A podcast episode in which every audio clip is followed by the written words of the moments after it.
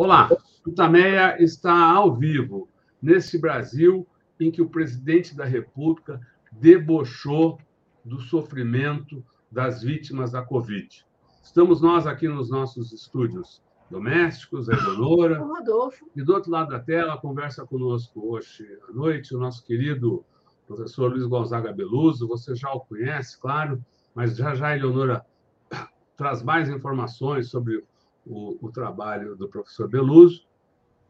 Antes, eu queria convidar o nosso entrevistado, Eleonora, e todos vocês que já começam a entrar aqui para essa entrevista desta noite, para que a gente se reúna numa corrente de solidariedade, mandando um grande abraço aos familiares, parentes, amigos, colegas de trabalho conhecidos das vítimas da Covid no Brasil. São vítimas de um crime de Estado, pois Bolsonaro não não obedeceu minimamente às orientações uh, da Organização Mundial da Saúde, das instituições médicas e científicas brasileiras, o que fez com que o número de mortes chegasse a, a um número a esse número terrível. Muitas dessas vidas poderiam ter sido preservadas caso a, o, governo federal tivesse tomado outras medidas, mas não foi isso que aconteceu e os números que temos são sempre de dor, de luto. Os mais recentes foram divulgados há poucos minutos pelo Conselho Nacional de Secretários de Saúde e dão conta que temos 685.978 vidas perdidas por causa da política de Bolsonaro na pandemia. São 34 milhões 663 mil 731 casos confirmados. É uma tragédia, sim, mas é também um crime contra o Brasil. Eleonora. Professor Beluso, é um prazer tê-lo aqui, um prazer enorme tê-lo aqui nesse dia 29 de outubro de 2022, aliás, um mês antes do seu aniversário de 80 anos, não é? Então, já vai parabéns. Parabéns a você desde parabéns agora. Adiantado aí, um mês. É, o professor Beluso, doutor em economia, foi assessor econômico do PMDB, secretário de Política Econômica do Ministério da Fazenda, secretário de Ciência e Tecnologia do Estado de São Paulo, também de Planejamento, foi chefe da Secretaria Especial de Assuntos Econômicos do Ministério da Fazenda, fundou a, FAC, a FACAMP, autor de diversos livros, a gente conversou sobre alguns aqui no Tutameia, como a escassez, a escassez na abundância capitalista, manda quem pode, obedece quem tem prejuízo, capital e suas metamorfoses, é uma lista grande de obras que são muito importantes para a gente conhecer o funcionamento da economia aqui e lá fora. Professor Beluso... É... Antes de fazer a pergunta. Ah. É um palmeirense apaixonado. Ah, sim, um palmeirense, foi presidente do Palmeiras, claro. Né? E, e inspirador ali, tá sempre, sempre junto com, com o pessoal aguerrido dos porcomudos. Desculpa. Professor Veloso, a gente estava acompanhando a sua, a sua participação num evento que ocorreu anteontem aqui em São Paulo, de apoio de várias personalidades à candidatura Lula, e o senhor estava, naquele momento, lembrando o papel do doutor Ulisses e o papel é, dessas lideranças que foram tão fundamentais da redemocratização, e eu lembrei na hora daquele momento da posse é, da nova república, logo quando assumiu o Sarney, acho que foi 15 de março, uma coisa assim, né, de 85, e da euforia que tomou conta do, do país e dos, e dos escritórios né, na esplanada dos ministérios, que ficaram com as luzes acesas até muito mais tarde, coisa que não acontecia na ditadura. Lembro dessa, dessa reportagem que mostrou todo mundo trabalhando uma num afã de resolver os problemas, né, naquele movimento todo que tinha resultado na, no fim da ditadura.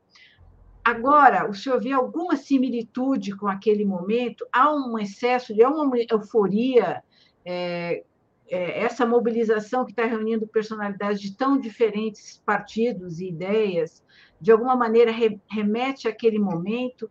Como é que o senhor enxerga essa essa situação que a gente vê hoje, acabou de ser o Datafolha, a situação está estável, quer dizer, não se sabe, não, dá, não é possível é, afirmar se haverá ou não segundo turno. Enfim, como é que o senhor está acompanhando e avaliando essa situação de agora? Então, Eleonora, ontem, quando eu. Anteontem, né? Quando eu me levantei para ontem, quando eu me levantei para falar naquela reunião de personalidades, e eu confesso a você que eu me sinto muito desconfortável em ser considerado personalidade. Eu sou só, como diz o Rodolfo, um palestrino, professor que se dedica a, a, muito curioso, né, que se dedica a confortar os alunos, a fazê-los é, participar do processo de conhecimento, da criação do conhecimento, etc. E eu estou falando sem nenhuma falsa modéstia, eu penso assim mesmo. Então, quando eu me levantei ali, eu ia dizer, mas eu ia dizer que, isso, que esse momento em que participávamos nós todos ali de um congraçamento em prol da, da candidatura do, do nosso, do meu amigo Luiz Inácio, né, que me lembrou muito a campanha das diretas, né, muito a campanha das diretas. Foi com esse espírito que eu me levantei para falar, porque me pediram, e eu lembrei da figura do Ulisses Guimarães. Né? Você que é uma, você e o Rodolfo, que são partícipes desse processo, você é jornalista e deve ter registrado esse momento, né? É, e esse momento para mim foi especialíssimo, porque era um momento de empolgação, sim, como você está dizendo, de grande esperança, né? que se desenrolou até, até o, o a, a Constituinte, né? Até a Constituinte. Eu participei, graças a Deus, eu tive a sorte, a aventura de participar de tudo isso e de conviver com uma pessoa admirável. Eu não posso falar outra coisa do Dr. Ulisses, né? eu até fiz uma comparação entre ele e o Lula com a mesma persistência, a mesma insistência e resistência, porque quem participou daquilo sabe como ele, ele foi é, é, foi resistente, ele foi certeiro, ele, na verdade, não abandonou a rota. Né? A rota era chegar a, a, ao fim da ditadura, né? que ele depois, é, num momento muito peculiar do Ulisses, ele chamou de ditadura, tem um nojo da ditadura, você se lembra disso? Tem um nojo, né? E eu quero dizer... Ódio e nojo, né? Ódio e nojo. Ódio e nojo. Ódio e nojo. Ó de nojo. Né? E, e ele, e ele dizia, ele me dizia, ele, eu, ele não sei por que ele me telefonou no dia, viu, Eleonora e, e Rodolfo, ele me telefonou no dia é, que, o, que o Tancredo morreu, eu estava num restaurante com um amigo, eu não sei porque ele telefonou para mim, e falou, olha, estão insistindo para que eu assuma o lugar do Tancredo, mas eu não vou fazer isso, porque nossa democracia é muito. está é, tá ainda na, no berço, e eu não quero comprometer, não vai, vai assumir. O, o, eu não, nunca mais vou esquecer, vai assumir o, o Sarney, que ele é o vice-presidente, etc. Né? Então, ele tinha uma, uma linha reta e, ao mesmo tempo, ele fazia várias vários meneios para poder chegar ao objetivo dele, né?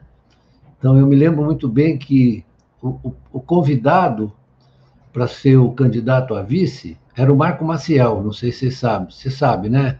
Vocês sabem que era o Marco Maciel.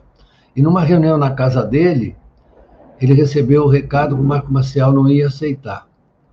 Então ele falou: nós vamos encaminhar isso para o Sarney. E o Sarney aceitou. O Sarney era o presidente do PFL certo?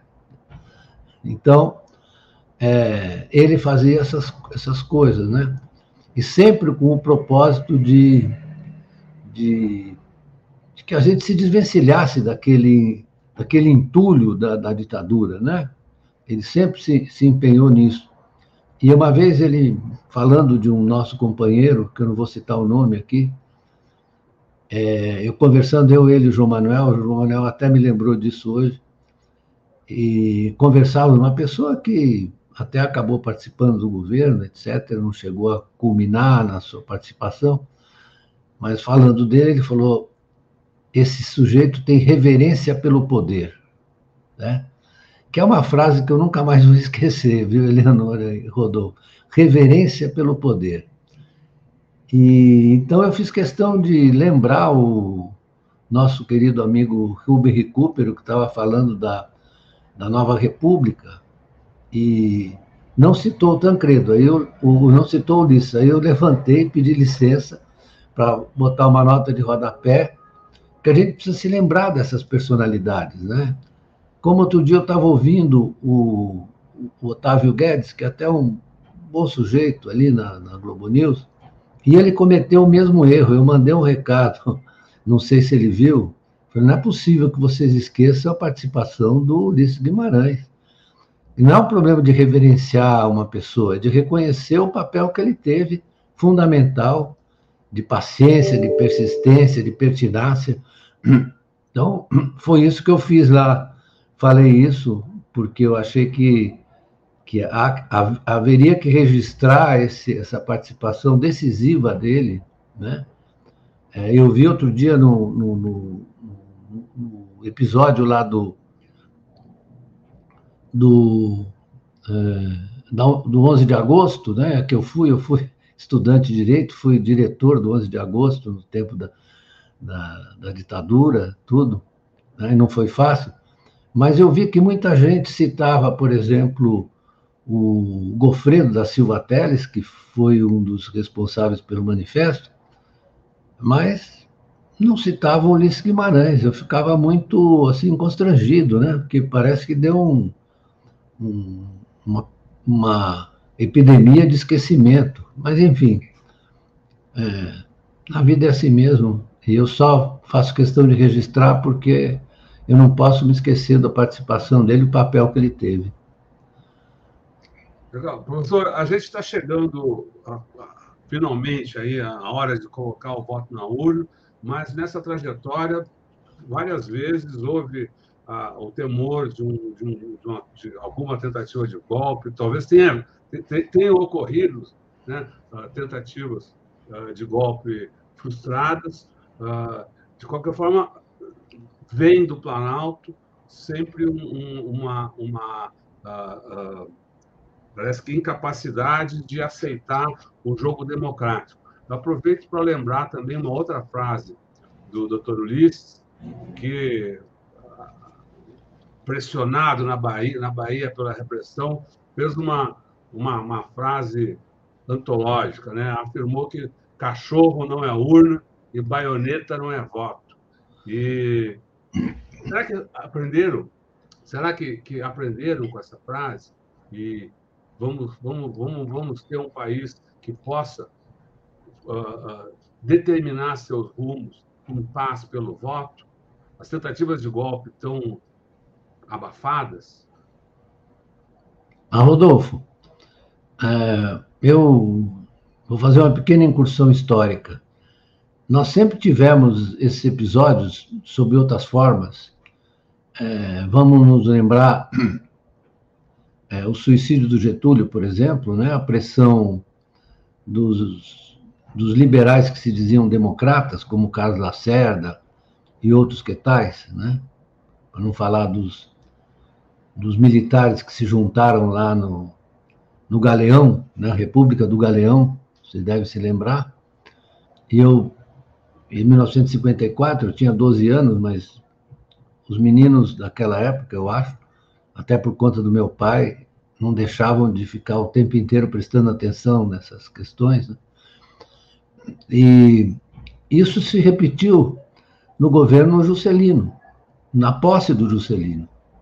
Né? Juscelino foi eleito com, não foi eleito com maioria absoluta, e aí eles usaram esse argumento que não estava, esse não constava da Constituição, e com esse argumento, outra vez, os lacerdistas tentaram bloquear a posse do Juscelino, dizendo que a, a mesma coisa, a eleição tinha sido é, fraudada, que não sei o quê, o Lacerda pegou um navio e veio para São Paulo, o nosso Jânio Quadros, então governador da cidade, começou a cavar trincheira, que as pessoas não lembram, mas eu lembro que meu pai me levou para ver trincheira na Avenida São João.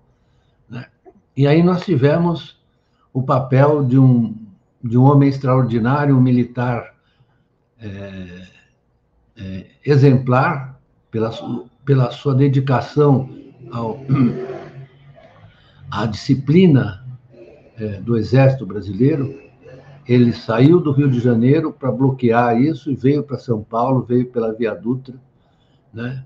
e extinguiu essa tentativa de golpe para garantir a posse do Juscelino. Né?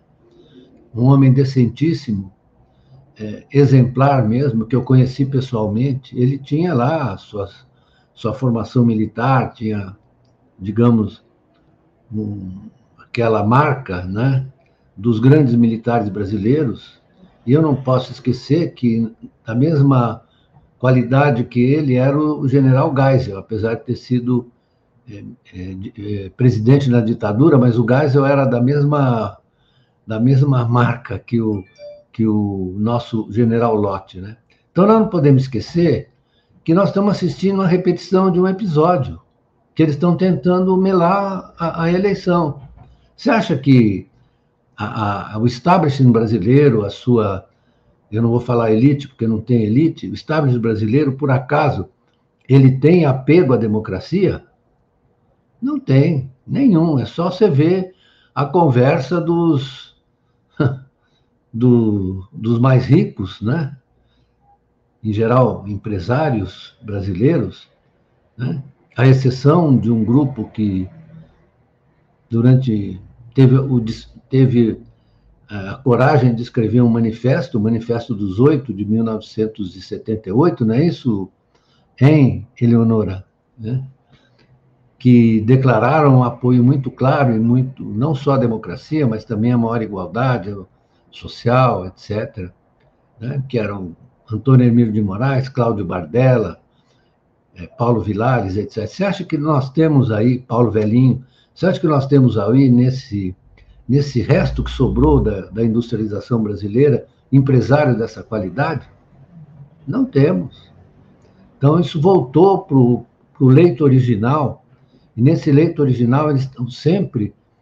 Não tem nenhum compromisso com a democracia. Isso é, todo mundo sabe que liberalismo e democracia não nasceram coetaneamente. Uhum. Na verdade, a democracia só foi alcançada digamos, nos países. Quando é que a mulher começou a votar na Inglaterra? Pergunto. 1928. Uhum. Certo? Porque você teve um movimento sufragista. Uhum. Quando é que, na verdade, disseminaram esse direito de voto universal? Porque o voto, na verdade, era o voto das camadas superiores. Na Inglaterra e em todos os outros. Na França, não, porque teve Revolução Francesa. Né? Então, Aí a coisa ficou diferente. Mas essa restrição à participação é, popular no voto era uma coisa que durou até, na verdade, rigorosamente, durou até o pós-guerra, durou até o pós-segunda guerra. No Brasil, no Brasil... Só, os, no Brasil, os analfabetos só conquistaram o dinheiro de voto na Constituição de 88. Isso, então, eu ia dizer isso. Você me se adiantou e disse, exatamente. Não, fez muito bem. Tem. Uhum. A Constituição de 88, é, vamos afirmar, né, que o Ulisses chamou de Constituição Cidadã, ela incorporou ao seu texto os direitos sociais e econômicos que não estavam contemplados nas outras constituições. É, ele chamou de cidadã porque a cidadã mesmo, ela deu, ah, entregou o direito à cidadania aos brasileiros. É por isso que ela é tão combatida e tentam, na verdade, introduzir tantas reformas constitucionais. Né? Você veja esse cidadão, que é o ministro da Economia do Brasil, ele, na verdade, é um liberal, e como todo liberal é tosco como ele é, ele é antidemocrático. Ele quer tirar, subtrair os direitos democráticos, os direitos das pessoas, né? é, repercutindo aquilo em que se transformou a economia hoje, que é, na verdade, uma, uma fórmula de se afastar da vida concreta das pessoas. Então, toda essa discussão, teto de gastos, toda essa parafernália liberaloide, ela, na verdade, se compromete em subtrair os direitos. Veja só que eles fizeram uma reforma da Previdência terrível, uma reforma trabalhista horrorosa, né? sempre a ideia de que você precisa submeter de maneira drástica os direitos dos trabalhadores, daqueles que têm condições de vida mais é, menos favoráveis, né? porque isso dá, daria dinamismo à economia. O que é, é errado é errado até do ponto de vista do funcionamento da economia capitalista contemporânea. Então, eu tenho a impressão que eles são anticapitalistas, querem destruir o capitalismo brasileiro, aquilo que, que ainda resta de efetivo no capitalismo brasileiro. Né? Professor, então, diga. Não, eu ia lhe perguntar sobre justamente o, esses empresários. O senhor diz, costuma dizer, acho que disse também nessa reunião, que o Brasil não tem elite, tem ricos. Esses Isso. ricos se encontraram com o Lula aí na anteontem, num jantar de 100, mais de 100 pessoas. Como é que vai ser essa convivência uh, se o Lula ganhar com esse empresariado que hoje é tão ligado às finanças? Como é que eu ver essa, essas pressões que ele vai que ele vai enfrentar? Tem gente que diz que o Lula vai tentar uma articulação com justamente com a, a, a, os industriais para se contrapor aos financistas. Faz sentido isso? Como é que o senhor acha que vai caminhar essa relação do Lula com os ricos. É, o Lula, ele, na verdade, tem essa noção que uma a reconstrução do ambiente democrático vai exigir a negociação. Vai exigir a negociação e ele é um, um, um perito, digamos assim, nessa, nesse tipo de, de encaminhamento das questões. Agora, o que eu queria chamar a atenção é que você tem é, é possível você desenvolver vários instrumentos que, na verdade, permitam que você saia dessa bolha é, muito conservadora, eu diria mesmo tacanha do ponto de vista intelectual, né? cujo maior exemplar é a Helena Landau, eu vi outro dia, ela, desculpe eu mencionar, eu vi outro dia e falei, não acredito que uma pessoa seja tão tosca assim, tão quadrada, quadrada, tão despreparada né, e tenha essa reputação é, de boa economista. Eu vi o, hoje o, um, um, jornalista escreveu a extraordinária Helena Landau. Eu não quero personalizar, posso usar outras figuras também, né, que tem esses esqueminhas na cabeça, que eu estava olhando hoje o que o ministro das Finanças da Inglaterra fez, que é uma atrapalhada enorme. Por quê? Porque o negócio não está funcionando, porque eles não têm mais nenhuma noção e, e concepção do que está acontecendo. Então, eles fazem as maiores barbaridades. Né? Então, é possível você ter uma negociação e um encaminhamento, e tem muita gente na equipe do, do presidente Lula que é capaz de encaminhar isso de uma maneira positiva e produtiva, né? é, de promover as, a, uma relação profícua entre Estado e mercado, entre as regras fiscais e o avanço do investimento, por exemplo, né? o crédito direcionado, com garantindo é, uma certa segurança para o setor privado, muita segurança para o setor privado. O Lula certamente tem clareza a respeito da oportunidade que nos oferece o Banco dos BRICS, né? porque nós podemos, na verdade, usar esquemas de garantia e de financiamento em moeda nacional, porque há um, há um problema, né? O, o, sem querer ser, é, é, digamos, assim, pedante, mas os operadores do mercado, esses rapazes que trabalham, eles não têm noção das consequências das suas ações. Então, o sujeito pode ser muito bom para operar na mesa, eu vivi isso como consultor de uma corretora, de um amigo meu, Eduardo Rocha Azevedo, eles sabem operar, mas eles não sabem as consequências daquilo que eles estão fazendo para o conjunto da sociedade. Então é preciso que tenham regras e tenha a formulação de projetos dentro do Estado para que as ações dele possam, deles possam ser profícuas para eles e para o resto da sociedade. Né? Não é uma coisa simples, não é fácil, mas é muito possível. Vejam só Basta olhar, eu dei uma espiada no que o, o, o Biden está fazendo nos Estados Unidos. Né? Ele está desenvolvendo um programa que tem um papel das políticas é, econômicas mais concentradas na relação Estado e setor privado. Aliás, sempre foi assim, né? Quer dizer, a ignorância da. da eu, aí, é, Eleonora, eu vou ter que me dedicar aqui um, um rapidamente a considerar as formas de comunicação sobre as questões econômicas que são desenvolvidas pela mídia nativa. Você que foi uma, uma jornalista de primeiro time, você sabe o que está acontecendo, é uma deterioração, porque eles repetem simplesmente, eles só consultam agora os economistas de mercado, né? os caras não dizem coisa com coisa, só dizem banalidades, e eles reafirmam isso. Né? Então não tem nenhuma consistência o que eles dizem. Eles não, eu lamento dizer, mas é como dizia o, o Karl Marx para um grupo de sindicalistas que foi lá conversar com ele sobre ah, o, o, o, aquele projeto de, eh, de reformas, etc. E o Marx disse o seguinte: a ignorância não aproveita ninguém. Agora não se aplica aos, aos sindicalistas, se aplica aos jornalistas também. Deviam se informar, deviam procurar ler. Né? Eu sei que é, que é complicado, que é difícil, etc. Não estou não tô falando mal da imprensa, estou dizendo que você tem um, um tipo de comportamento que está institucionalizado. É um problema que vai além dos indivíduos. Né? Então, é, eu acho que esse debate econômico tem que ser, ser incrementado com a participação, inclusive, dos conservadores, do, da Helena Landau, do Pércio Arida, que virou um conservador, né? é, é, é saudável que esse debate seja feito. Né?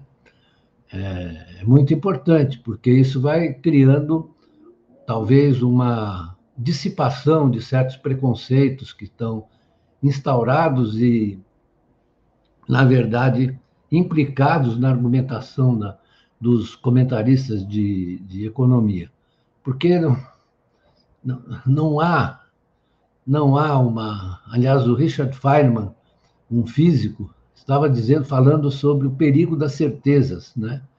Falou sobre o perigo da certeza. Nós precisamos sempre duvidar daquilo que a gente está falando, questionar, ouvir outros, etc. Porque não existe uma ciência econômica nesse sentido. Aliás, como não existe um, não vou falar disso, não existe uma ciência física imutável. Né? A física newtoniana já foi superada pelo Einstein e pela física quântica. Então, isso tudo é, é fruto do questionamento da, humano, né? como diz o Hegel, né? você tem a, a primeira, a determinação inicial, depois você chegar ao conceito das coisas. E o conceito das coisas é mais difícil do que você ter a primeira impressão, né? Primeira impressão, que é importante, mas não, não é suficiente. Então, eu acho que nós vamos ter um período de reconstrução em torno dessas questões. Eu falei da reforma trabalhista, da reforma da Previdência, e Vou ter que desligar o telefone aqui, está tocando. Reforma da Previdência, tem que pensar, na verdade, na estruturação de um esquema de financiamento para a infraestrutura, digamos, para vários, vários setores de infraestrutura. Vamos falar, por exemplo, na, no caso do saneamento, que é muito importante, que tem um impacto social enorme, e que essa lei de saneamento que está aí não vai funcionar, preciso que você tenha uma articulação melhor entre as, as instâncias estaduais, inclusive, e as companhias de saneamento estaduais e o setor privado. Né? Você tem um trabalho imenso aí, porque o que aconteceu nos últimos, desde o Temer, foi uma destruição. Nós temos que reconstituir isso tudo. não vai ser fácil. Professor, uma, das questões é, é, é exatamente o, o, papel do Estado na, na, reconstrução da economia. A gente vê, uh, pelo, pelo, pelas falas uh, de Lula, que ele tem uma visão uh, oposta à, à, que, à que existe hoje, né? É, defende, então, um Estado atuante, um Estado que sirva como, como um indutor do crescimento econômico e, ao mesmo tempo, seja um protetor uh, uh, das populações mais vulneráveis. Essa, uh, essa a construção desse Estado, hoje, tem como inimigo o, o teto de gastos, que, que para alguns aí é, é o, o cano, né? a coisa que não pode ser quebrada. Lula já disse que uh, não, não dá para conviver com isso. ele vai conseguir. É, é, possível, na sua avaliação, que ele rompa, que ele construa um, um, uma estrutura, uma frente, para romper com essas amarras que é um, são fortes aí para a ação do Estado? Pois é, você colocou a questão crucial, porque, na verdade, o que tem que haver, eu tava, não é só uma proposição, digamos, é, macro, macroeconômica, nós precisamos de uma reconstrução institucional, ou seja, criar as, as formas de articulação do Estado com o setor privado que presidiram todo o desenvolvimento capitalista. Se, se, se você não sabe, se a pessoa não sabe que o desenvolvimento americano, desde o fim da guerra de, de, de independência, com Alexander Hamilton, que propôs o relatório das manufaturas, que propôs que o Estado administrasse isso, isso no norte dos Estados Unidos, se ninguém sabe que o, que o né, chanceler alemão, né, o nosso é, Bismarck, Otto von Bismarck, articulou o desenvolvimento da Alemanha, na, na verdade, numa, numa direção muito diferente da Inglaterra, até porque dizer que a Inglaterra teve uma trajetória liberal é, é ignorar o período mercantil, mercantilista. Então, essa história de Estado versus mercado é uma das coisas mais empobrecedoras, que nunca houve isso, nenhuma história de desenvolvimento bem sucedido. Pega o do Brasil, por exemplo, nos anos, desde os anos 30, os anos 50, é, 60. Né? No regime militar, o regime militar não abandonou é, o projeto da industrialização, deu, deu sequência, e fez com essa articulação bancos públicos, empresas públicas, setor privado. E os chineses vieram aqui para saber como é que foi o desenvolvimento brasileiro. O, o, Brasil já foi uma economia que ensinou, e os chineses aproveitaram e construíram a moda deles. Né? Então, eu fico muito. Eu acho que uma das dimensões mais negativas do debate contemporâneo é a ignorância. A ignorância. Né? Ignorância das pessoas que se metem a falar do que não sabem, do que ou escondem é, o que não sabem, né? porque eles ficam fazendo essa oposição. Eu vejo assim: o Estado é ruim, o mercado é bom. Não se trata de bom e ruim. Né? É, isso é uma visão moralista, idiota. Se trata de saber como é que se dá a articulação, a melhor articulação entre essas dimensões. Nós já sabemos, por exemplo, estamos careca de saber, exceto o pessoal da, da esquerda retardada, que o, a economia de comando não funcionou. Não funcionou. Né?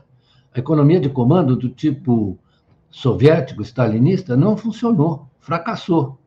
Né? Então, a gente tem que ter bem claro isso. Quem é que deu, quem é que funcionou bem? As experiências do pós-guerra, com uma participação importante do Estado e o estímulo ao setor privado, na Itália, que agora está meio desgraçada, na, na França. A França tinha o Comissariado Geral do Plano, Commissariat Général du Plan, né? que foi é, patrocinado e estimulado por um banqueiro chamado Jean Monnet, banqueiro do, do, do De Gaulle. Né? Isso para não falar da China contemporânea. Quando as pessoas ficam olhando a China e ficam falando bobagem, já vai ter crise financeira da China. Não vai. Não vai. Esquece. Né? A China tem um modelo muito, muito profícuo de cooperação entre, é, é entre o setor privado o setor, e o Estado. É a maior experiência de empreendedorismo do mundo, que as pessoas não sabem, porque o, o empreendedorismo, o setor privado chinês é muito vigoroso, é muito, na verdade, dinâmico. Isso é, é a articulação, porque a dificuldade é que você pensa binariamente, então, é, é o Estado ou o mercado. Não, são as relações entre eles, as relações, as formas de articulação, as formas de financiamento. Aí entra o financiamento, entra a demanda das empresas públicas, né, para estimular o setor privado. É uma coisa que me parece assim tão tão óbvia, tão tranquila, e eu vejo as pessoas falando, eu vejo a Helena Landau falando barbaridades sobre isso. É ignorante, ela é ignorante, desculpa eu falar isso, analfabeta, como diz o meu amigo João Manuel, não sabe nada, certo? E faz um mal danado para a sociedade brasileira. É, faz, acho que faz mais de 15 anos que eu escuto alguém dizer vai ruir a China, vai ser uma catástrofe na China, vai ter uma. Há muito tempo, e a China só. Professor, é. já que, só que já que o senhor falou de, desse ponto da, da China, do cenário internacional, queria que o senhor nos desse uma visão, porque o mundo hoje está muito diferente do que estava em 2003, quando o Lula assumiu a primeira vez. Tem a guerra, tem os Estados Unidos, a, China, justamente, né, floresceu nesse período de maneira ímpar, Europa cambaleando. Como é que o senhor vê o cenário internacional? Vai, vai estar recessão, inflação, confusão? O que, que vai ser? Bom, hum. o que eu quero te dizer é o seguinte: o cenário internacional ele está muito fraturado, né? Muito fraturado e você vê essa essa ação da política econômica inglesa revela o grau de perplexidade que está tomando é, os, os gestores da política econômica. Né?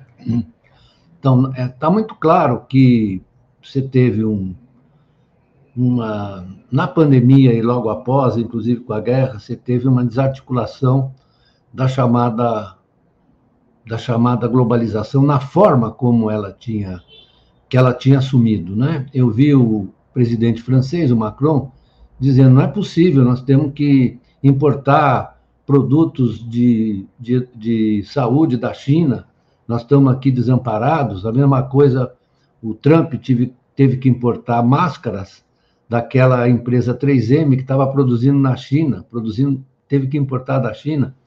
Então, a história, aí as pessoas ficam falando, vai ter desglobalização. Olha, o que, vai, o que você está tendo é a crise da globalização que predominou até, digamos, os anos 2008, 2009. O sistema fracionou. Né? E você falar que vai ter desglobalização, o que, que você quer dizer? Que você vai ter uma desorganização completa das relações internacionais?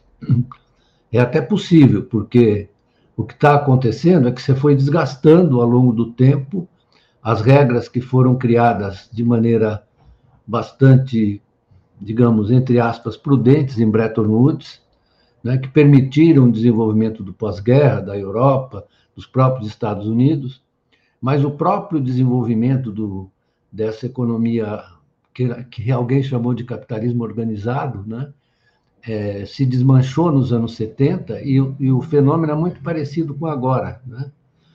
E a saída foi você desregulamentar tudo, abandonou as regras do Estado do bem-estar, abandonou as políticas keynesianas de sustentação da demanda, etc., de maneira muito prudente.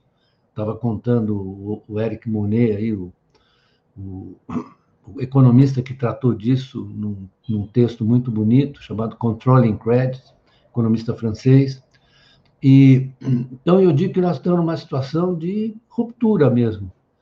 Né? Agora, como disse alguém, uma pessoa muito sensata, que não é mesmo de esquerda, ele diz: olha, precisa sentar para conversar e reorganizar o sistema monetário e financeiro internacional, porque ele se tornou disfuncional. Veja o que está acontecendo agora. Os Estados Unidos, no afã de combater a inflação, que é um choque de oferta, que, que eles fazem? Sobe a taxa de juros. O que acontece? Derruba a moeda de todos os outros países. Isso Está na cara que não funciona. Aí teve um sujeito para me falou para mim, não funciona, veja que o dólar se valorizou. Falei, é por isso mesmo. O dólar se desvalorizou e desvalorizou todas as moedas. Então colocou em dificuldade todos os outros, que significa que o sistema é disfuncional. Né? E tem gente, mesmo mais progressista, que diz, não, mas o dólar. Isso está acontecendo sucessivamente, já aconteceu nos anos 70, eu participei da reunião é, de Belgrado, depois que proporcionou a subida dos juros americanos que nos quebrou, conversei com o Paul Volcker E é isso, quer dizer, os americanos jamais vão abandonar voluntariamente essa soberania do dólar, porque isso é poder para eles, né? Então, só que a, a turma está começando a ficar desconfiada que não deve ser bem assim, né? Então, estão surgindo tentativas de áreas monetárias é, especiais fora da, da, do espaço do dólar. Então, muita gente diz, não, mas isso não... Isso está muito claro que está disfuncional. Então, eu vejo também que alguns economistas europeus e alemães, inclusive, estão muito desconfortáveis com essa situação é, da, da, economia mundial. Né? Isso demora. É, você pode levar um tombo, dois tombos, no quinto tombo você se dá conta que não dá mais. Né? Então, porque também isso é uma disputa geopolítica. Né? Se você e os chineses ficam dizendo não fazer um sistema multi, multimonetário, né, multipolar, etc., que eles não são bobos, né? Sabem que isso não é bem assim. É que, outro dia eu estava falando com um amigo meu, viu, que é jornalista também, o Dirceu Brizola, é, sobre a substituição da, do, da Libra pelo dólar no pós-Primeira Guerra.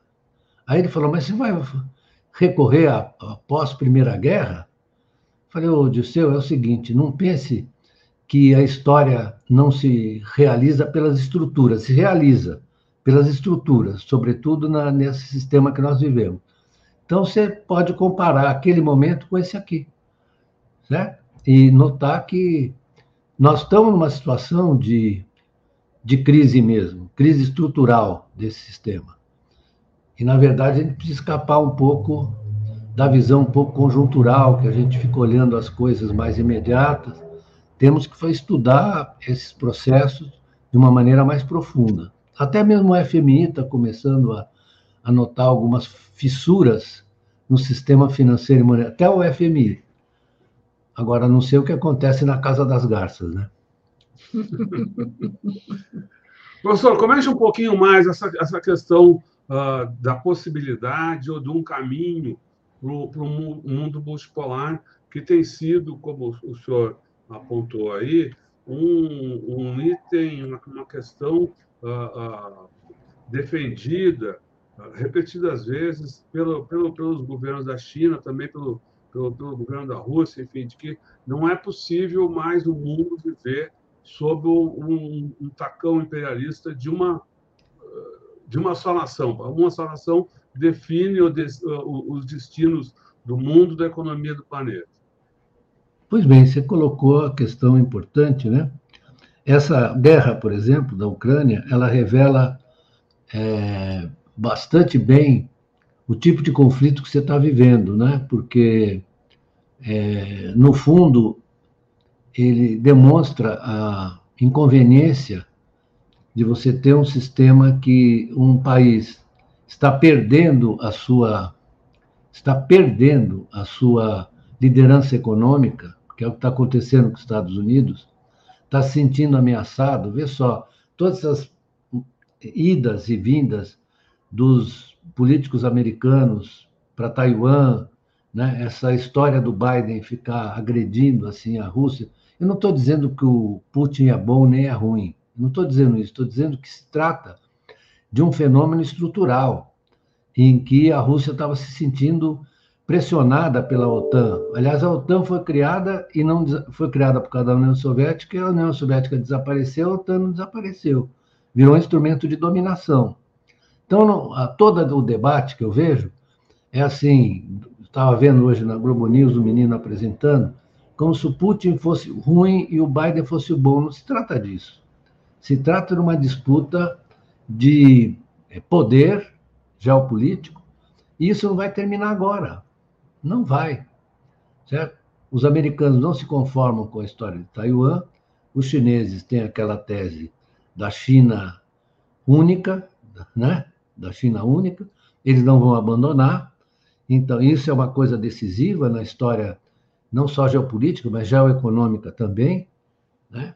E o que está acontecendo, é, vamos ler os autores mais, mais sensatos, né? americanos, inclusive, e muitos deles estão apontando essa decadência é, econômica americana. Decadência em termos relativos, né? que eles estão perdendo a liderança. É, não é à toa que o Biden montou esse programa de estímulos com participação do Estado, muito pesada, por exemplo, na casa dos semicondutores, no programa de é, ambiental americano, né, que tem impactos também sobre a economia. Então, se alguém acha que aquele, aquele projeto, aquele modelo, aquela forma é, chamada neoliberal é, ainda existe nos Estados Unidos, está enganado. Está enganado. Só existe na cabeça do Paulo Guedes, certo? Não existe na cabeça de mais ninguém. Então, isso dá um tom que me preocupa do atraso brasileiro, né? O atraso no debate brasileiro. Era melhor a gente olhar assim, desapaixonadamente, de maneira bastante simpática para as experiências nos, nos, outros países do mundo. Veja o caso da Inglaterra, é um caso de desespero. Né? Eles não sabem o que fazer, então estão chutando barra, o pau da barraca. É conte, por favor, conte um pouco, um, um pouco para o pessoal que não está acompanhando a, a, situação na Inglaterra, o que que, o que está acontecendo lá, o que, que, o que, que significa esse. Eles fizeram uma redução. De desespero, né? Pois é, eles, eles fizeram uma redução de impostos bastante pronunciada e ao, o mercado interpretou isso de uma maneira negativa. Então, o preço do, dos bonds do governo uh, inglês despencaram, né? ou seja, as taxas de juros uh, dos, da, do mercado, determinada no mercado uh, monetário, dispararam. Né? E o que está fazendo agora ele? Está comprando esses títulos, ele está usando os recursos, o Tesouro inglês está comprando os títulos para impedir esse naufrágio. Né? Agora, é, isso revela também o quê? É uma coisa que não, não é muito tratada, que são as relações de poder entre o mercado e as decisões do Estado. Que o mercado falou, olha, assim não, cai fora, cara. Se você continuar com isso, aí ele reagiu com os poderes de emissão monetária do Estado. Então, deixa comigo que eu vou comprar, tá? Mas nem uma coisa nem outra. Se você não tiver, na verdade, uma reestruturação completa da, da, dos instrumentos de política econômica, você não vai chegar a lugar nenhum, não é? Ou seja, você precisa ter um pouco de planejamento indicativo, é? usar os recursos fiscais de uma maneira decente, e muito direcionada, etc. Né? Fala para eles inspirar, se inspirarem um pouco no que foi escrito pelo que foi feito, escrito pelo Attlee, um primeiro-ministro é, do pós-guerra, né, que ganhou a eleição do, do, do Churchill, né? Talvez eles consigam alguma inspiração, não sei se eles têm condições de fazer isso agora, né? Mas o problema da Inglaterra é, é um exemplo claro de é, desespero, por um lado, e de inadequação dos instrumentos de política econômica. Isso Bagunçou. Tá, uhum, isso está se refletindo nas pesquisas, né? essa recém nomeada primeira-ministra está com uma queda de popularidade imensa e as pesquisas até estão dando uma vantagem para os trabalhistas se houvesse uma, uma eleição agora. O senhor falou muito das moedas, da moeda, a importância da moeda, e eu lembrei aqui da questão dos BRICS e da, da, dessa coisa que volta e meia aparece, que é a criação de uma moeda latino-americana, ou mesmo com uma abrangência maior. Os BRICS foram. É... Hoje, hoje mesmo, o, ontem mesmo, o, o João Pedro Stedley falou de que é. talvez tivesse que ser uma moeda do sul do mundo. Né? É, o, o, o Galípolo, que seu aluno, e o Haddad escreveram um artigo há um tempo atrás defendendo Sim. a criação dessa, dessa moeda.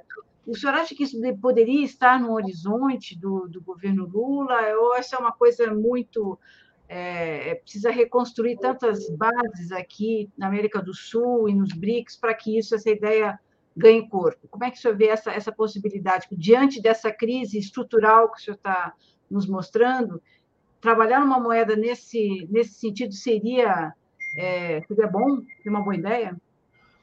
Olha, é, o próprio fato de você ter é, uma ideia como essa, que encontrou uma repercussão enorme em toda a América do Sul, é, é, é que a imprensa não dá. A repercussão foi enorme no governo argentino, no governo chileno, no governo agora da Colômbia, várias manifestações semi-oficiais, porque isso dá claramente a importância que você tem, é, a importância que você tem a respeito da construção de uma área monetária que não deixe a América do Sul sujeita a essas flutuações brutais, né, brutais, de, da, das suas próprias moedas, incerteza.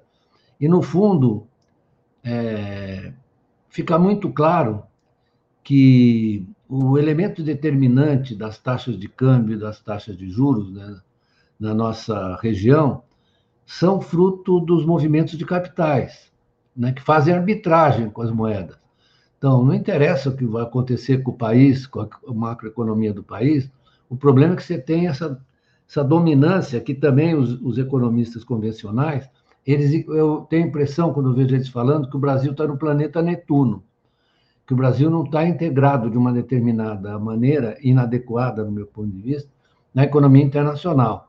Então, o fato de você ter essa discussão ter surgido e estar tá suscitando muita participação, muitas ideias, etc., isso é muito importante, porque isso denota é, uma situação muito desconfortável para os países da América do Sul. Veja o caso da Argentina que é um caso extremo, eu diria. A Argentina, é, há muito tempo, não tem moeda. Na verdade, a moeda argentina é o dólar. Os argentinos guardam dólar embaixo do colchão, guardam dólar no cofre da casa deles. Então, na verdade, você tem uma disparidade, por exemplo, entre a taxa de câmbio oficial e a taxa do câmbio blue, que eles chamam de blue, que é uma coisa impressionante, chega às vezes a 70%, 80% de diferença. Então, a Argentina não tem moeda, está num caos monetário. E se não houver nenhuma aproximação é, com outras formas de gestão monetária externa, a Argentina vai continuar nesse, nesse balança. Não é que balança, mas não cai, que era o nome de um programa, de um programa de rádio. É que balança e cai toda hora. Balança e cai toda hora. Então, eu acho que esse problema está colocado. Agora, como todos os problemas sociais e econômicos de natureza é, coletiva, ele vai ter que ter uma decisão política dos países em torno dessa questão.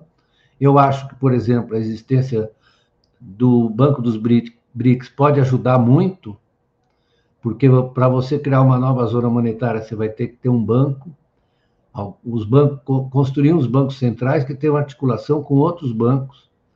E isso está mais ou menos desenhado, não sei como isso vai ser tratado, mas certamente o, o assessoria do Lula e o próprio presidente sabem da oportunidade que eles têm em lidar, o Brasil pode liderar isso e lidar com o Banco dos BRICS.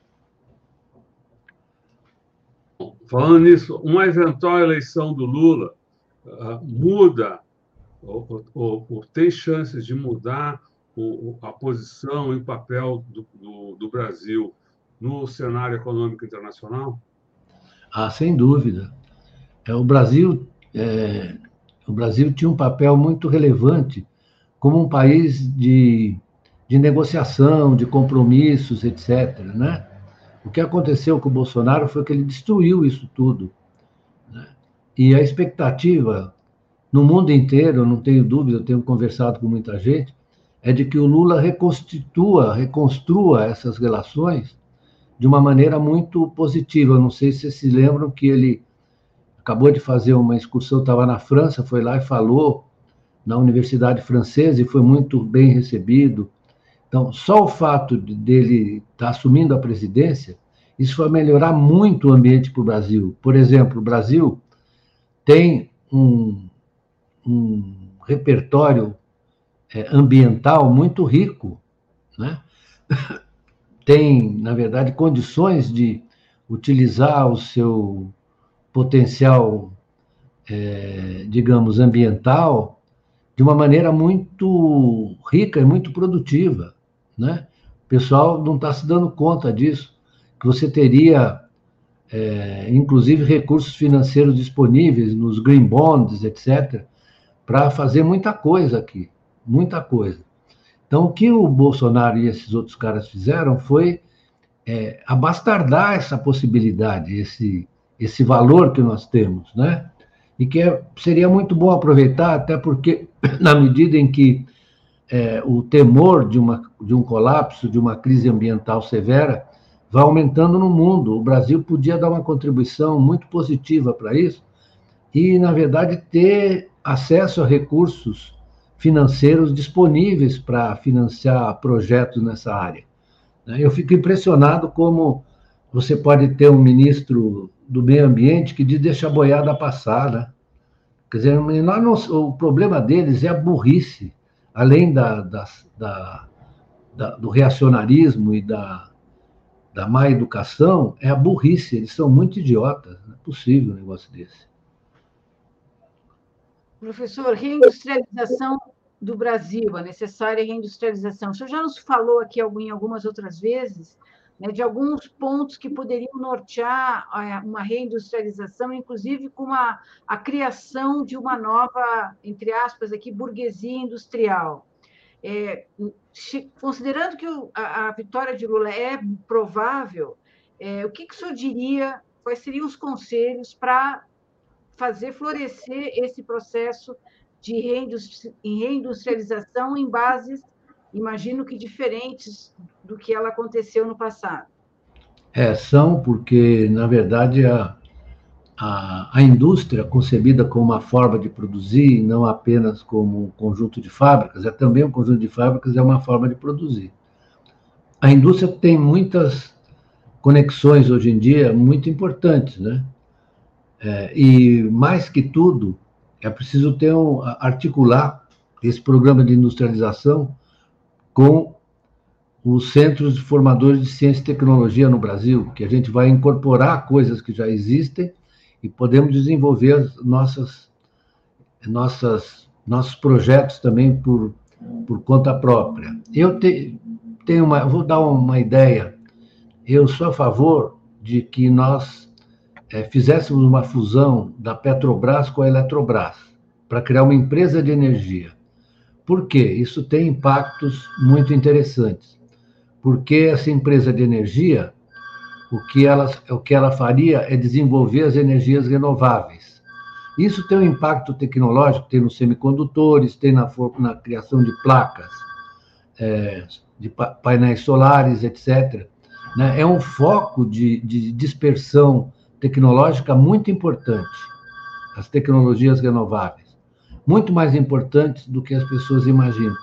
Eu estou com meu meu interfone está tocando aqui insistentemente. E aí o que que eu faço? Vai lá. Fica à vontade. Vou lá e já volto. Vou lá e já volto, porque eu não sei tá quem. Bom. Tá bom. A gente está conversando aqui com o professor Luiz Gonzaga Berluso, professor emérito agora da, da Bom, não falamos disso, né? não. Falar pra e, e ele está tá nos falando sobre a, a, a, conjuntura internacional, falou muito sobre a, a, crise estrutural do sistema em vigor. Né, Estamos numa situação de ruptura, a frase que ele usou. Exatamente. E também falamos sobre a, a comparação desse momento com a instauração da, da nova república, depois da derrubada da ditadura militar, o momento que ele vivenciou, que estava nos falando um pouco sobre essa, essas mudanças que aconteceram é, em meados dos anos 80, que ele estava lá em Brasília. Agora estávamos falando um pouco sobre as, os caminhos né, de, de industrialização e, e vamos ver aqui mais, mais detalhes do que ele pode nos falar. Nesses caminhos, ele, ele apontou que uma das ideias era a fusão da, da Petrobras e Eletrobras, de modo que uh, o, o, país tivesse, uh, sob uma só empresa, o controle de toda a sua matriz energética. Né? Uh, é, um assunto que a gente vai retomar, retomar assim que, que o professor Beluso puder, porque isso provavelmente teria sido até muito fácil no, no governo Dilma ou num, num governo Lula uh, que eventualmente seguisse ao, ao, governo Lula que tivesse conseguido terminar o mandato, mas hoje a gente vê a Petrobras e a Eletrobras uh, uh, esfacelados por esses seis anos de, de neoliberalismo, de destruição uh, da presença do Estado na economia e na vida dos brasileiros. O professor voltou, ah, eu não vou exatamente. Não. Era que pegar o negócio no elevador, eu estou sozinho aqui. Ah. Pegar meu jantar no elevador, peguei. Ah, não, por favor, já pegou o jantar, então. Já peguei, já. Tá bom, então não, aqui também, às vezes a gente está numa entrevista e toca a campainha, a gente tem que atender lá. Professor, hum. o senhor estava dando essa ideia, falando dessa ideia de unir Petrobras e Eletrobras. A Eletrobras está meio privatizada aí. Como é que você. Queria que o senhor falasse mais, continuasse nos contando sobre essa ideia de fusão dessas empresas para fazer uma empresa de energia. Isso, que a verdade essa é tendência no mundo inteiro. Né? Toda a privatização que foi feita na Europa, inclusive na Alemanha agora, está sendo revertida porque a, a, a, energia, a energia é um componente fundamental das, é, dos sistemas industriais e produtivos modernos, não é? Aliás, sempre foi desde a Revolução Industrial, como diz um, um historiador Carlo Tipola, é, italiano, que diz que o fundamental na Revolução Industrial foi a passagem da energia humana e animal para a energia inanim... para a energia, é, digamos, do carvão, é, depois do, da, da, elétrica, do petróleo, né? Então, sem essa transformação energética, não se compreenderia a Revolução Industrial. Nem é possível você entender a indústria, nos vários sentidos, né?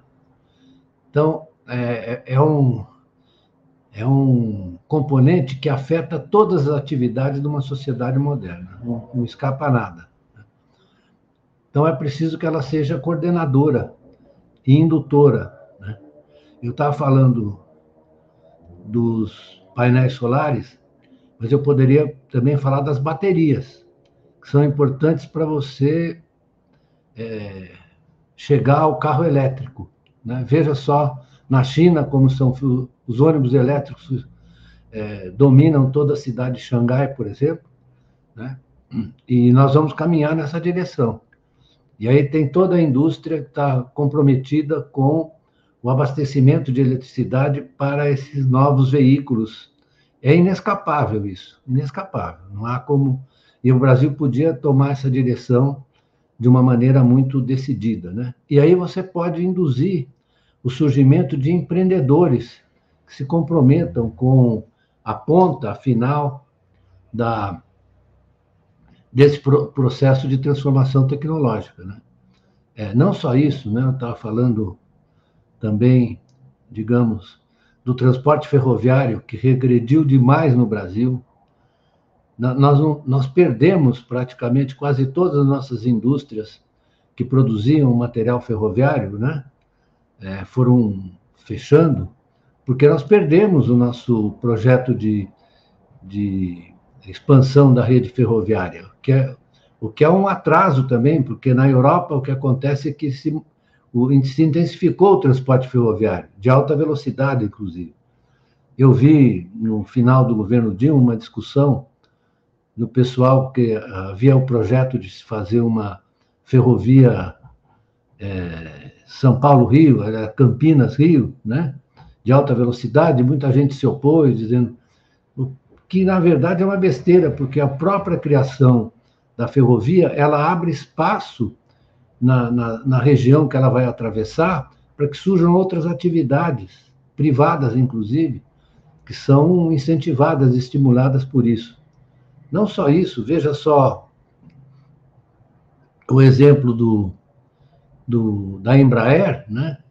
a Embraer, que na verdade se transformou numa empresa importante, foi usada recentemente pela Folha de São Paulo para dizer que era um resultado da privatização. A Embraer é o resultado do empreendimento do Estado, que depois virou privado. Né? É, então, é, é, o que acontece aqui, eu vi a matéria da Folha, né, é uma tristeza, porque aquele rapaz que fez aquilo, como é que é o nome dele mesmo? Você conhece ele?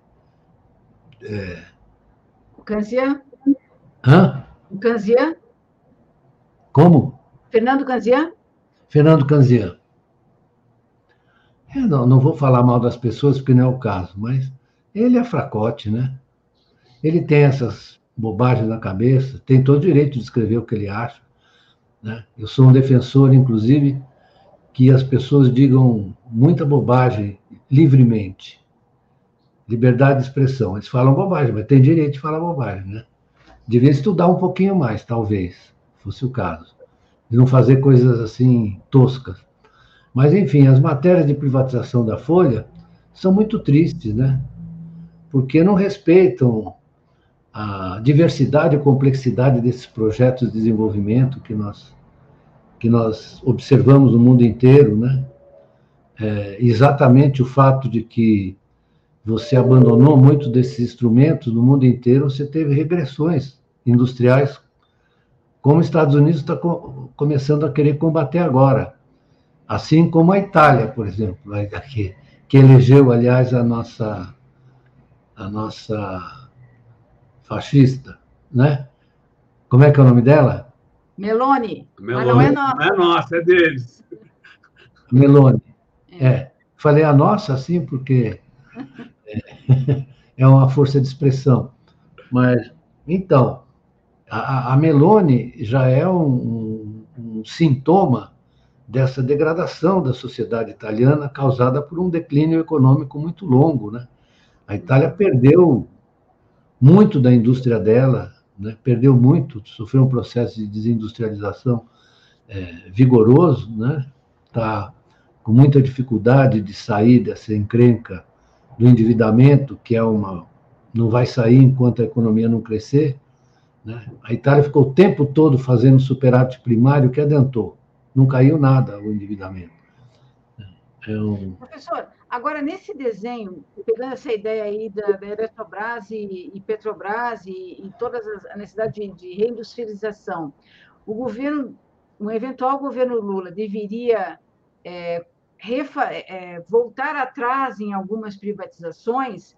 A gente está vendo no caso da Eletrobras, a Petrobras está, como já foi dito aqui, desmantelada, e imagino até que existam muitos interesses externos é, em defesa do Bolsonaro para tentar avançar na privatização da Petrobras. Acho que o Bolsonaro representa isso, os interesses externos em torno de Bolsonaro querem a privatização da Petrobras. Um eventual governo Lula deveria voltar atrás em privatizações que foram feitas no período Temer e Bolsonaro?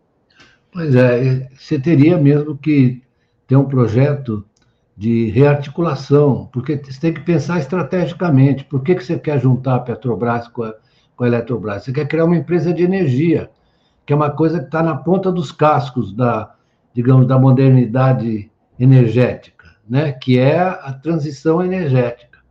Então, eu vejo, às vezes, muita gente com qual concordo, falando, não, mas a Petrobras não pode, porque ainda o pessoal está apegado, se vocês me permitem, à ideia da permanência do combustível fóssil. Isso aí, na verdade, ao longo do tempo, vai ter que ser reduzido drasticamente, senão... Então, você tem que empreender nessa área da, da transição energética. Não é uma coisa simples, é uma coisa complexa, que você tem que fazer uma transição cuidadosa para não, por exemplo, danar certos setores que ainda são dependentes é, do combustível fóssil, mas tem que fazer a transição. Isso dá muito trabalho, mas também dá muita oportunidade de você criar negócios, de criar empresas ligadas a isso, etc, etc. Não, é, isso tem um, um, poder de espalhar os efeitos. Eu estava falando do carro elétrico, do, das, das uh, baterias, tudo isso são atividades que surgem como atividades ancilares dessa transformação energética. Né? Eu, não, não, na verdade, não quero me meter numa área que eu não conheço, eu só conversar com meus amigos da área, eles vão me mostrando quais são as potencialidades de você espalhar isso sob a forma de uma reindustrialização como a gente estava falando, né? de criar empresas industriais ligadas a essa transformação. E não são poucas que podem ser criadas, são muitas. Né? Então, eu acho que esse, por exemplo, é um exemplo. Assim como nós podemos citar outras áreas, né? também com bastante potencial de, de, de transformação e de espalhamento das atividades ligadas a esses empreendimentos, né? como o caso do, da, da expansão da rede ferroviária, que você tem um, um, impacto muito grande, e a mudança tecnológica na ferrovia foi também muito importante. Né? Você tem agora os trens de alta velocidade, etc., com um impacto muito grande sobre a criação de novas empresas aqui. Provavelmente nós vamos ter que importar algumas para depois desenvolver as nossas, como aliás os chineses fazem. Né? Mas eu acho que o Brasil é um país que tem um, uma ampla gama de oportunidades. Né? Isso precisa ser articulado também com a criação de novas formas de financiamento. Por isso que eu acho que essa articulação com o Banco dos BRICS, uma área monetária que nos, não nos dê tanto dor de cabeça, né? É claro que isso tem implicações geopolíticas, porque mas isso poderia também eu estou observando que o, o Fundo Monetário está se deslocando numa direção de reconhecer a inadequação do sistema monetário financeiro internacional amparado no dólar, mas isso leva tempo, é muita negociação. Né? Mas a gente tem que começar em algum momento, né? tem que começar. Professor, voltando aqui para as nossas questões do, do, do, dia a dia do Brasil, aqui nós estamos há três dias ah, das eleições. Ah, saiu a pesquisa da Datafolha de hoje, ah, dando conta de que há chances concretas de Lula vencer no primeiro turno. De qualquer forma, mais, em qualquer desenho, em ocorrendo no segundo turno, as perspectivas hoje são também de vitória do Lula. Como o senhor está vendo esse cenário aí na corrida para o dia do voto? E o que, que o senhor pretende fazer nesses dias? Eu pretendo votar. eu pretendo votar. Eu, eu voto aqui perto da minha casa. Meus filhos também vão votar no mesmo, no mesmo colégio que eu vou votar. E eu vou lá, claro, com evidentemente desarmado, só munido do meu título de eleitor, né? É, vou lá depositar meu voto no 13 né? Vou escolher bem meus candidatos a deputado federal e estadual, é importante a gente fazer isso, ao senador. Então, vou praticar o ato cívico mais importante, talvez, desde a, eu diria, desde a, das diretas já, é o ato cívico mais importante que eu vou participar. Eu estava conversando outro dia com o Osmar Santos, que estava numa das reuniões que eu fui, locutor das diretas e ele sabe que sofreu um acidente, mas ele entende perfeitamente o que as coisas estão ocorrendo. E eu estava relembrando com ele aqueles episódios gloriosos da, da, dos comícios das diretas, ele era o locutor. Né? Então, vamos cumprir o nosso, nosso dever cívico, né? votar direitinho e se Deus quiser, já no primeiro turno, tirar esse desconforto que nós temos com um presidente totalmente é, inadequado, né? para dizer, para ser gentil, inadequado, não tem a menor condição de ser presidente de. Eu não ia dizer de clube de futebol, porque clube de futebol é muito complicado, se as pessoas não sabem. Mas presidente de nada. Tem, é, é despreparado completamente. Eu, eu nem vou assistir hoje o pro, programa, porque eu começo a ficar muito irritado com, com aquelas coisas que ele fala sem nexo, né? Sem nexo. Você falou que talvez seja o momento, o episódio cívico mais importante desde as diretas. Por quê?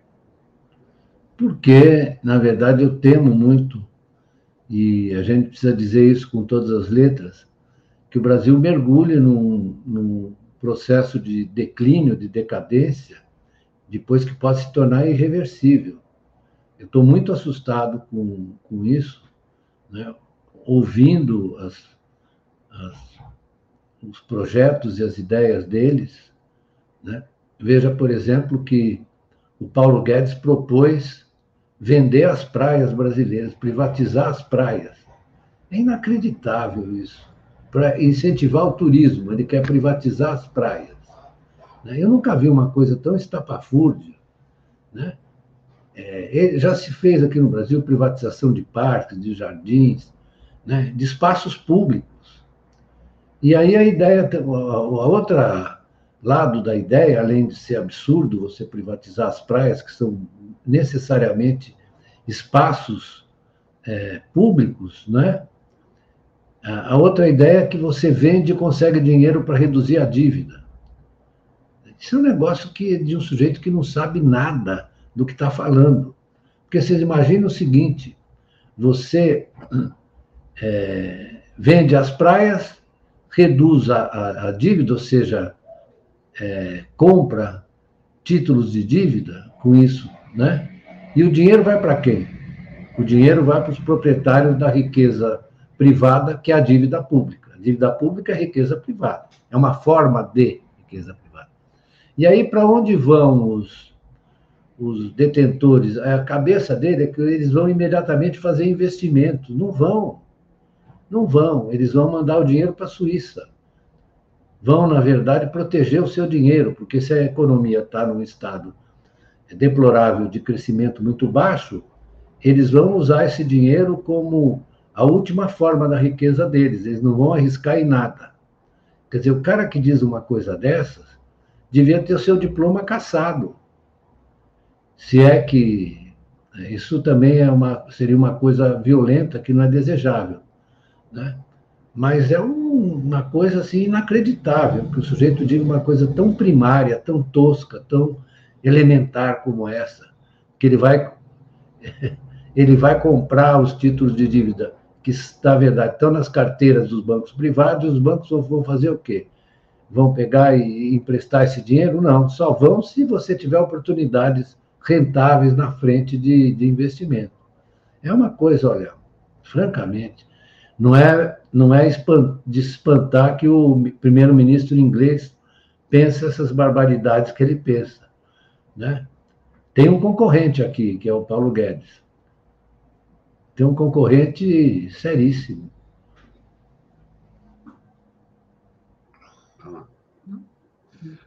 Legal, professor. A gente queria agradecer muito aí a sua participação aqui no Tutameia, nesse momento tão importante ah, da história do Brasil, como o senhor apontou aqui. Agradecer também a participação do público que se formou aqui para ouvi-lo. E, e, nesse momento de agradecimento, convidar a todos para a gente mandar um outro muito obrigado. Muito obrigado às mulheres e aos homens que atuam na, na, na área da saúde, no atendimento básico da saúde, na linha de frente do combate à Covid no país.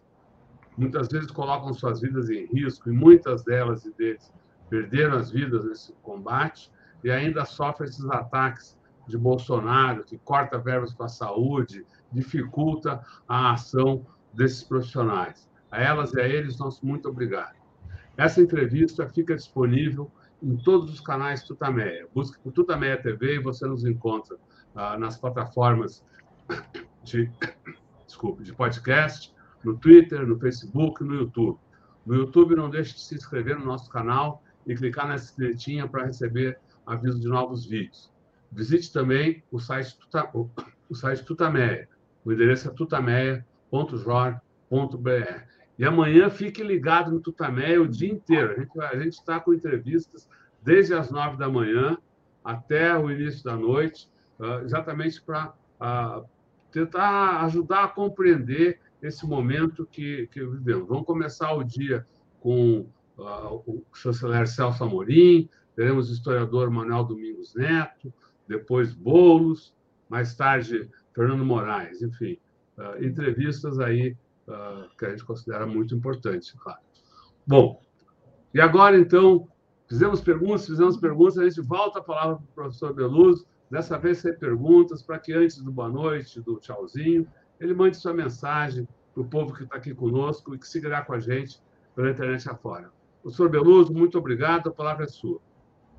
Bom, eu queria reiterar, agradecer a, a atenção que, porventura, os espectadores tiverem em relação ao que eu falei. Queria pedir desculpas, às vezes, por ter é, avançado um pouco as regras da, ou destruído um pouco as regras da linguagem é, civilizada. Eu disse algumas coisas assim um pouco agressivas e tal, mas isso faz parte da minha da minha formação contraditória de acadêmico e torcedor da Mancha Verde. Então, eu, eu, eu me conheço muito bem, eu quero pedir desculpas se eu fui inconveniente, mas o que eu quero dizer, e sobretudo vou deixar esse recado, é que é, nossa obrigação agora, como cidadãos brasileiros, é fazer o que um técnico do Palmeiras, do meu time, dizia: primeiro um, depois o dois. O um agora é a gente ganhar a eleição, votar no candidato realmente democrata. Eu garanto para vocês que isso está profundamente arraigado no espírito do presidente Lula, do ex-presidente Lula. Ele é um democrata, um negociador, um homem inclinado a ouvir as pessoas. É uma mudança radical em relação ao presidente que nós temos hoje. Isso é uma questão até de preservar o um mínimo de civilidade na sociedade brasileira. Então, eu faço um apelo para que todos se comprometam, compareçam e ajudem a, a indicar o caminho para os brasileiros que ainda estão em dúvida mas eu acho que nós precisamos sair dessa, porque se houvesse continuidade desse governo, o país estaria enfiado numa situação muito difícil. Então, muito obrigado. Não quero induzir ninguém, mas quero apenas convencer. Muito obrigado a vocês. Vamos em frente. Muito obrigada, professor. Muito obrigada. Obrigado, Luso. Boa noite, boa noite. Tchau, tchau. Boa noite, pessoal. tchau. tchau. tchau. you